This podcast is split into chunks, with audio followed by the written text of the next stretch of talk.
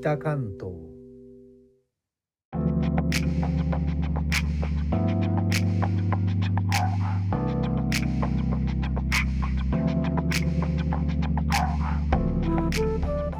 インドネシアから帰ってきた高野です。東京から約160キロ北関東からお送りしております。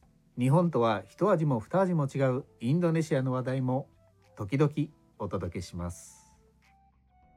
5月7日ジョコ・ウィドド大統領ら関係者がインドネシア東部の東ヌサトゥンガラ州フローレス島ラブアンバジョにあるコモド空港に到着しました。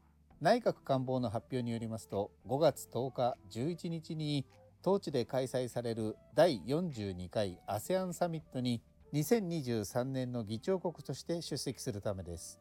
大統領はインドネシアの原則は誰とでも協力することです。また ASEAN が誰かの代理どこかの国の代理になることも望まないと述べました。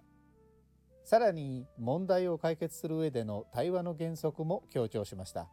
議論されるポイントの一つとしてミャンマーの問題も含まれるからです。今回の ASEAN サミットでは大きなトピックがあります。外務省の報道官の発表によれば東ティモールの代表がオブザーバーとして出席することが確認されました。これは史上初めてのことです。インドネシアは一貫して東ティモールの11番目の ASEAN メンバーとしての加盟を支持していると述べました。東ティモール民主共和国はインドネシアの東隣にあり1975年にポルトガルから2002年にインドネシアから独立。21世紀最初の独立国です。独立後は日本の自衛隊も国連平和維持活動 PKO として派遣されています。ということで改めまして皆さんこんばんは高野です。お元気ですか？お元気よーん。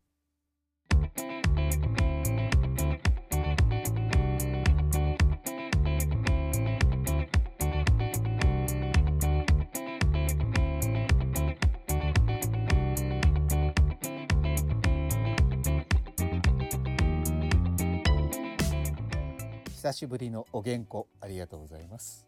日本はゴールデンウィークが明けましたがいかがお過ごしでしょうか？お知らせです。次回の放送は5月15日月曜日を予定しております。所持忙しくしておりましてなかなか他の配信者の方のチャンネルにお伺いできなかったりコメントを残せなかったりしておりますがもうしばらくご了承ください。独立とかけて新入社員と解きます。その心はどちらも独り立ちが望まれます。